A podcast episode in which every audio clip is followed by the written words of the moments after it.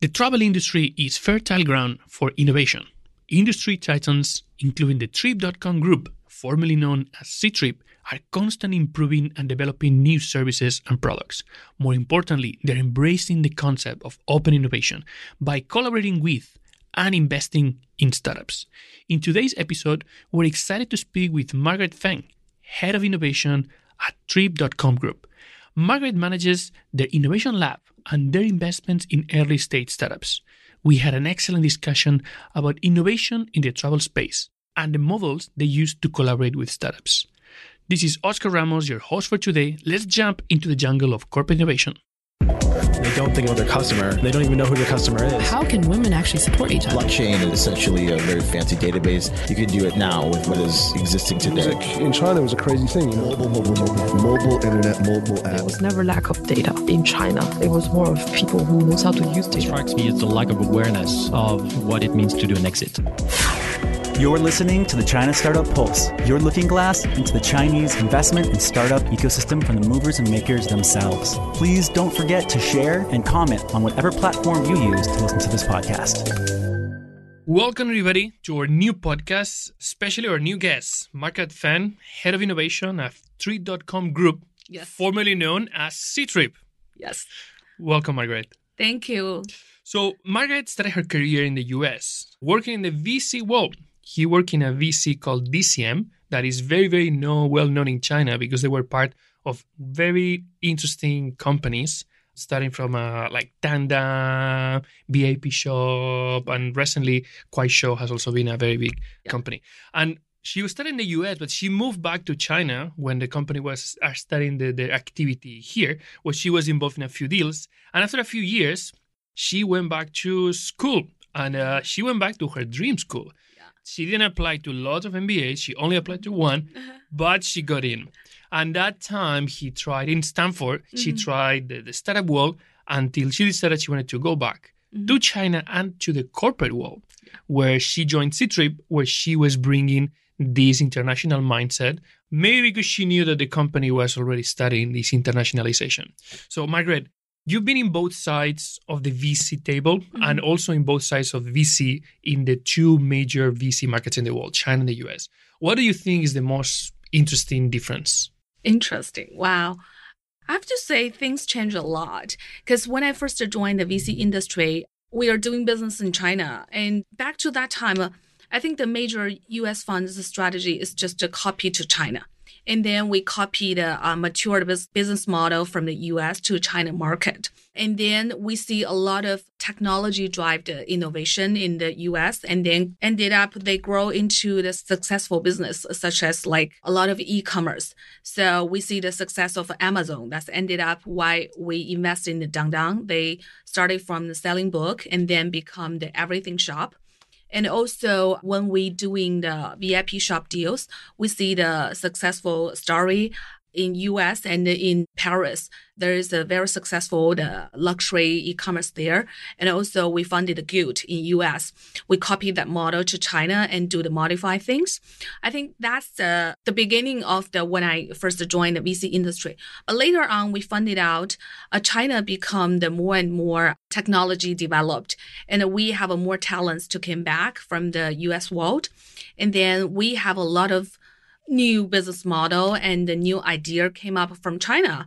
Right now is kind of the time for the around the globe the entrepreneur they copy the business model or idea from China. For example, like the TikTok, the Kuaishou, we funded a lot of uh, copycat in the Southeast Asia. I think that's a kind of evolving process. People learn from each other. But in generally speaking, I think in China, because we have fierce competition, usually the VC want to find a more matured idea. They can easy to be commercialized. But in the Silicon Valley, on the VC would like to be the pioneer. They probably just back on some crazy idea far from the commercial worlds. I think that's the major difference between the China and US market. Good. So we're talking about innovation, about looking for new ideas. And that's exactly what you're doing right now in Ctrip, heading in tripgroup.com. Still not used to the new name. Just changed two yeah, weeks used to that. two weeks we ago. changed the name like two weeks ago officially. now you're looking for new ideas globally, But uh, what I would like to talk right now a bit is about what is your understanding? What is the situation of the travel industry in China? Because from the outside world, there's uh, obviously Ctrip, which is like a really big player. Who else is out there in, in the travel space in China? Okay. So it's kind of like from the insider, I think there's still a lot of chance for the entrepreneur or other player to jump into the hospitality industry because this is so big. And in China, it's growing so fast. Right now, like in China, we have 1.4 billion population there, but only like 10% of the people have a visa they got a chance to travel abroad. But there's still tons of people they have never been go out, and uh, also they didn't really travel well inside of China. So for them, definitely we need a more player to better serve them. And for because Ctrip right now, the trip.com, they started from the OTA business. That is mainly at the beginning, they're mainly served the business traveler. So OTA, for people that might not be familiar, it's online travel agency. Thank you. And they helping those business traveler to book hotel and the flights. But later on, we found it out the Chinese travelers do get involved. They want to travel for leisure. They probably go to different country, do the hiking, do the scuba diving, and do a lot of exploration. But actually, in that part, we still need a lot of a professional service to offer. But it's also the new territory for us. And also another thing is I still think like for China, we have such huge travel base, but we are not a big country for the international traveler. So we still have a, a, lot of room to better serve the international traveler to doing the inbound trip to China.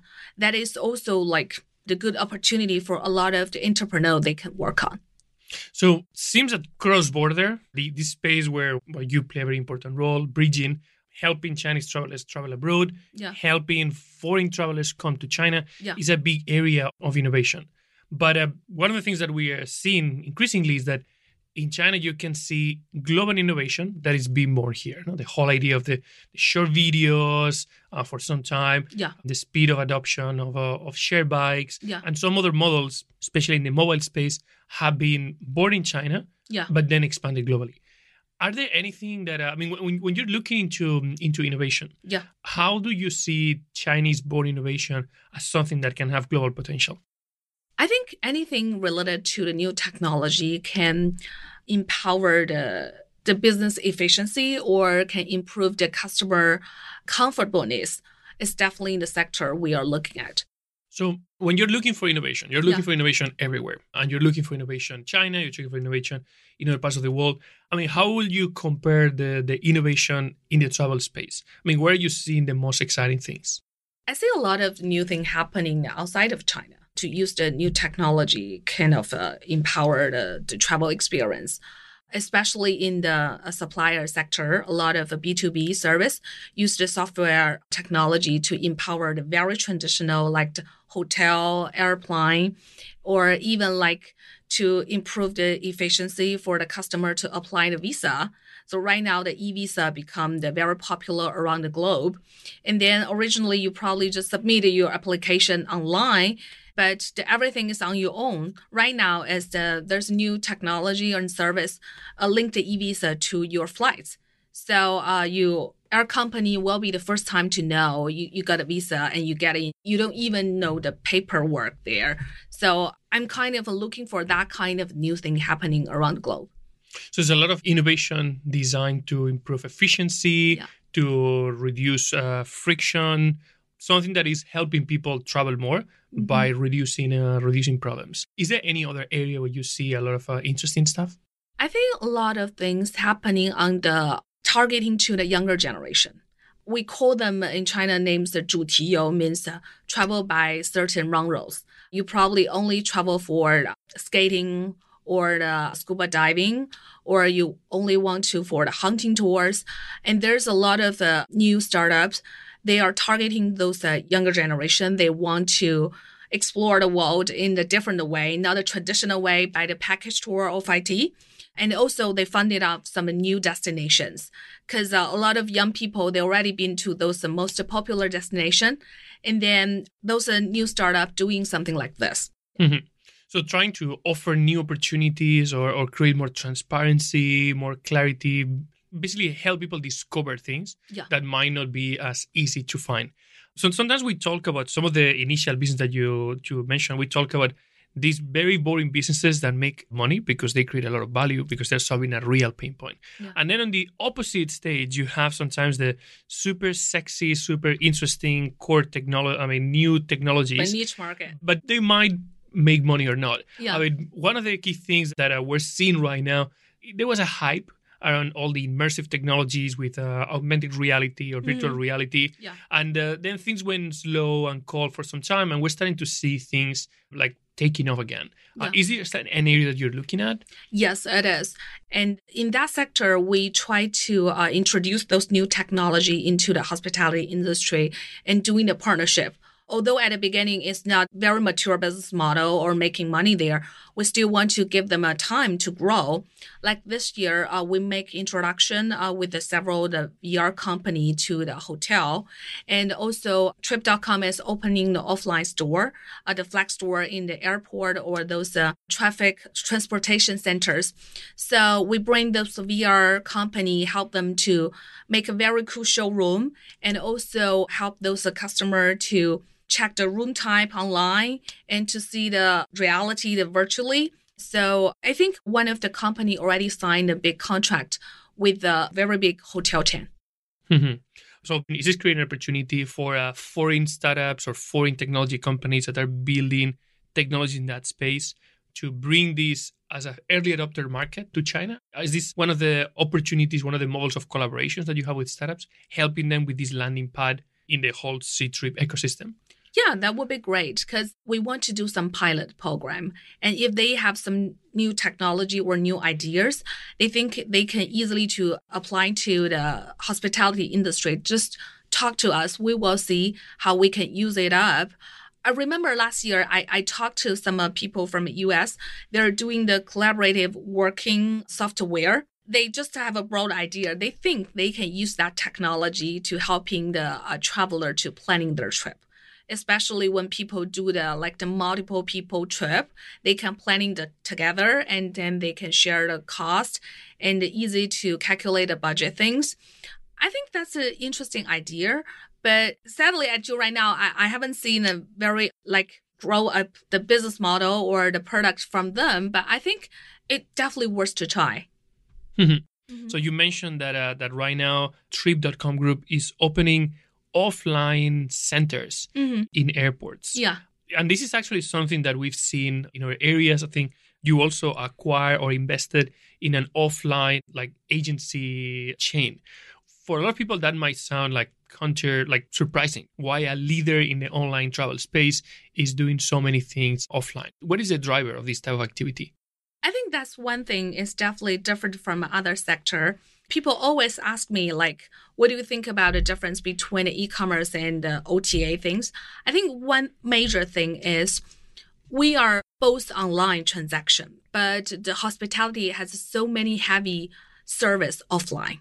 Or customers, the travel experience is offline, or a lot of like offline service offering there. It's not a just digital transaction. So that's the drive why we want to involve in the offline business because that help us to better serve our traveler when they're on the destination if they need help. Especially when customer into the country, they don't speak the local language, they don't know the culture, they don't have any friends there. They need some local support. So that's why, okay, we want to open the local help center. We have the like 24 7 SOS service to help our traveler. That's the major drive. Mm-hmm.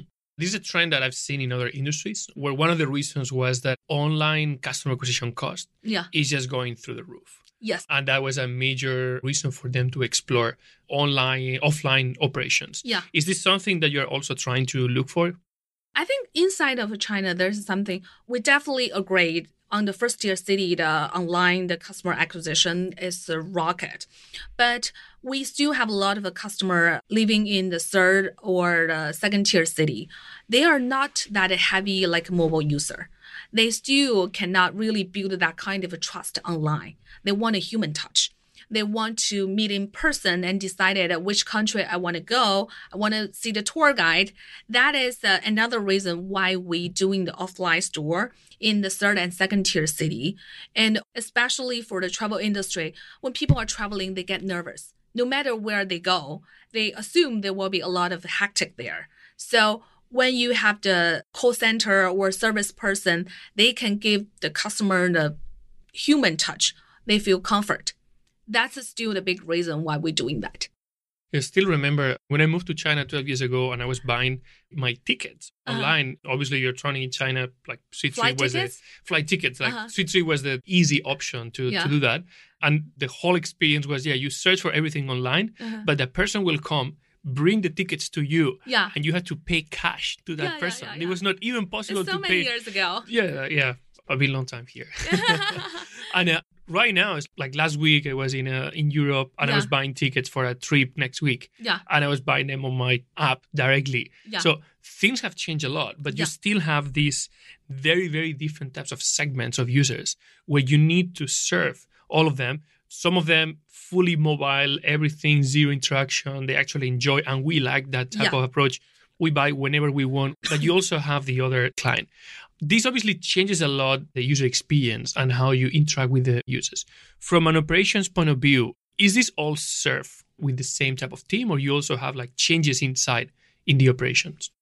For us right now, Trip.com have a different brands.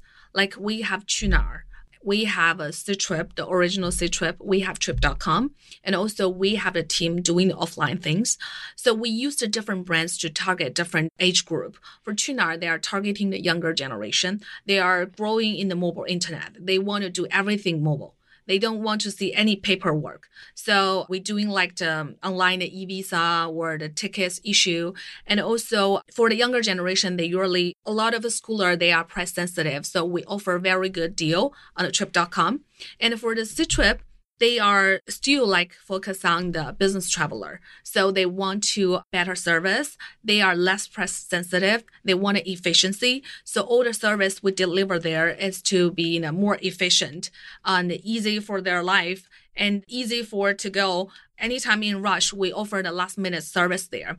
And for the trip.com, we are mainly targeting for the non-Chinese speaker international traveler.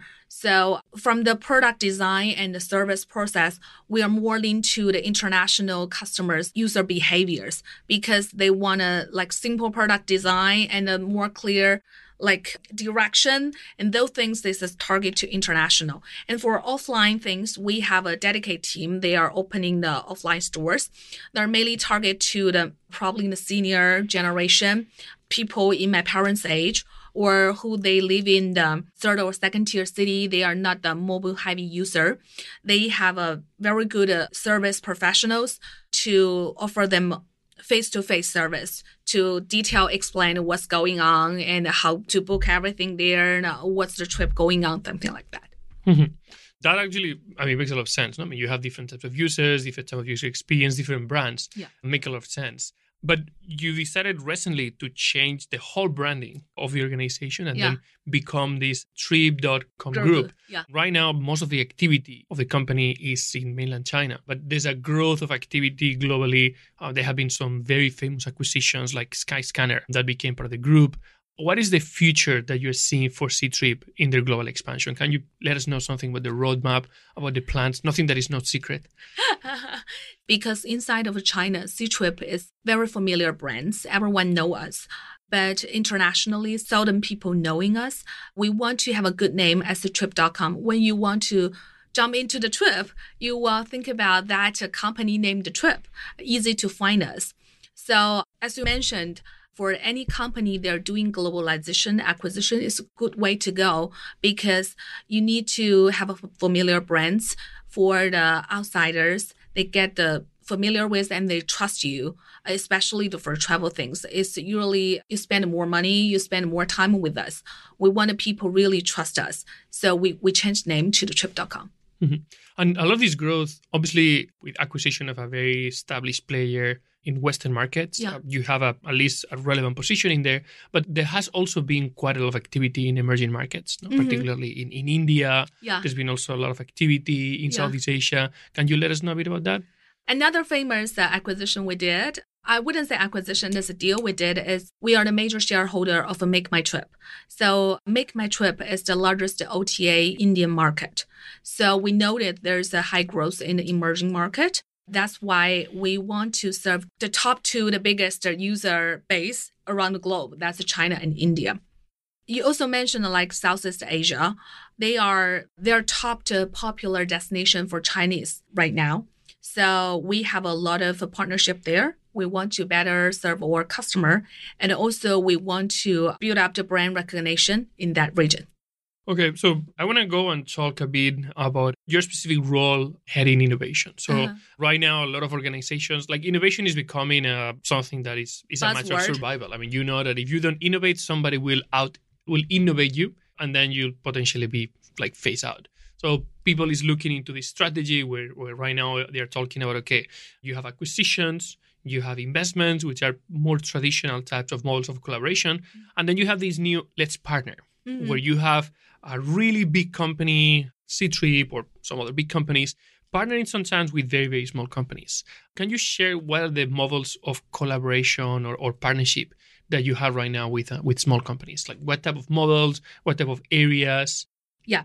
So we are very agile and we are very adaptable with our partner. So I think a lot of things. Uh, You don't have a three months procurement process and uh, 120 days payment terms. Oh, we try to make easier for the entrepreneur and the startup because a lot of times when startup work with a big corporate, they always think, okay, it's so hard to work with and a long decision making process and uh, a lot of paperwork. And also when you really jump in and they probably talk in a different language. So we want to, you know, kill that process. We want to make everything easier because I think for the small company, they move really fast. They always have new idea. They're easier for them to try new things. And on comparison for big corporate, it's hard for them to do that because there's so many parts involved. So that's why I really like the idea of doing the open innovation. You cannot just let the big corporate people inside doing the operate to doing the innovation. You need to work with the outside, bring the new talents and open your mind. People work together. That's easier for us to doing the innovation.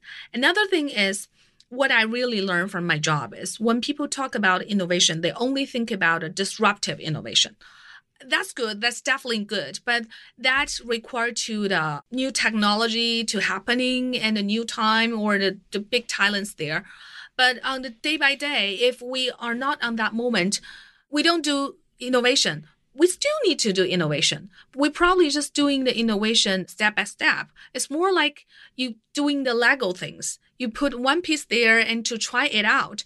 That is mainly what I'm doing right now. I just talked to the startup to see if any new things happening there that can apply to our business. And I talked to the inside team. They have willing to try new things. We put put them together and then work it out, doing the pilot to see how things going on. So how do pilots uh, work in C-Trip? Right now, it's doing pretty good because we get fully prepared about a lot of things. We didn't do a lot, to be honest, because at the beginning, we need to talk to the business team at first to understand what they want and what their goal this year and what kind of help they need. And then we go out to find it out specifically what they want. And then we talk to, to the team and make sure everyone aligned. We started to try to do the pilot. And sometimes we use the outsider doing that. Sometimes when we find it out there's something could happening inside of the company, we just recruit people inside the company, try to do the new things together. So we use a different way and they usually have a very long preparation time.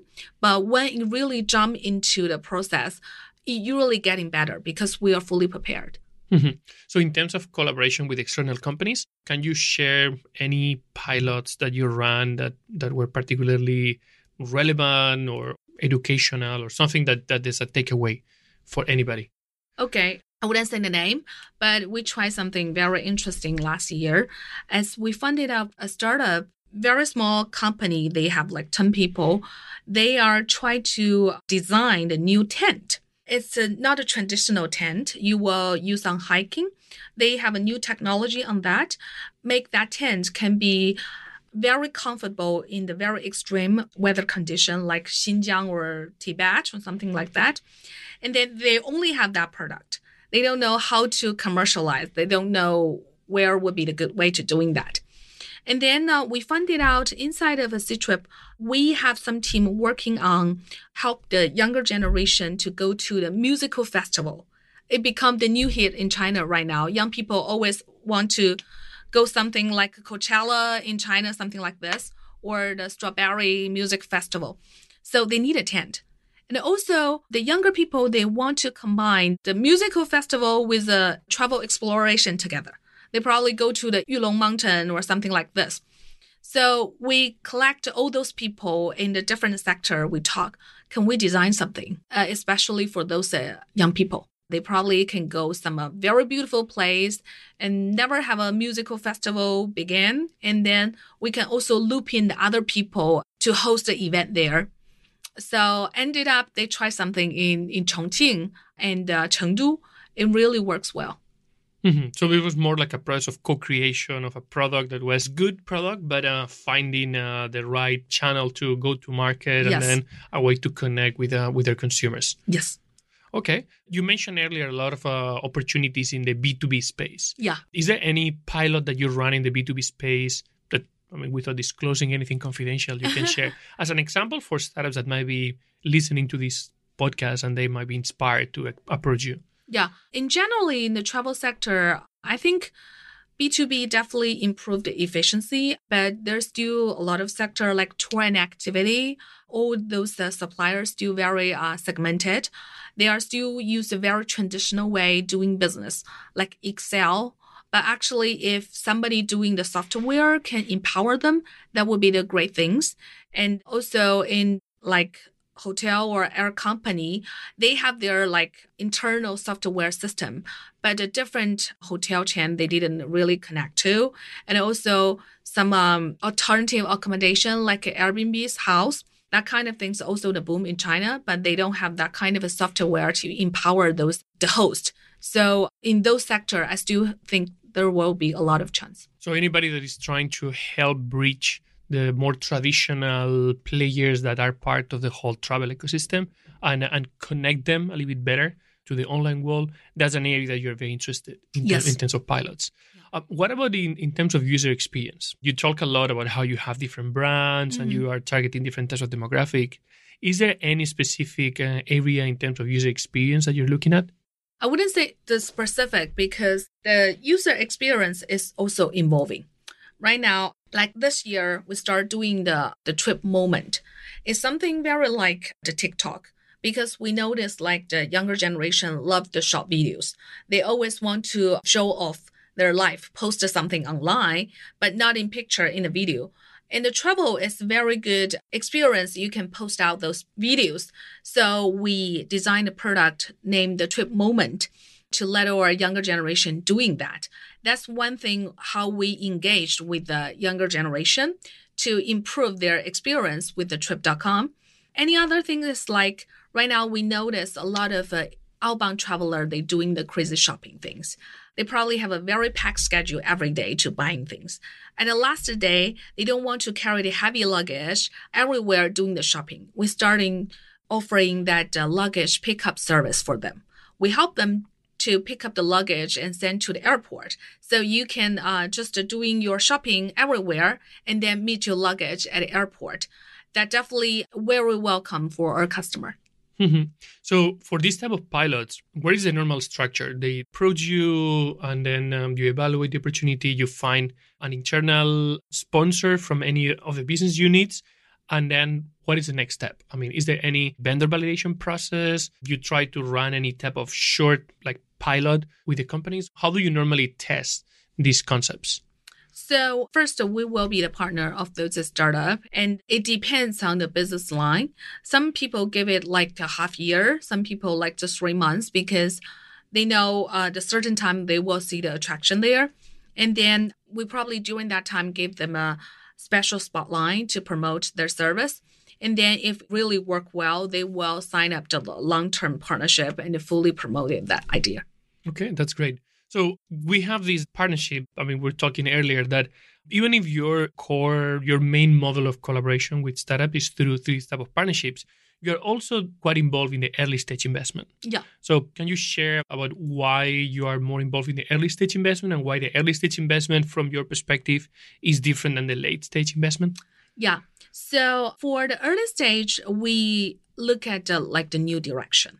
If something is out of our scope, we never think about it probably will be the new hit in the future.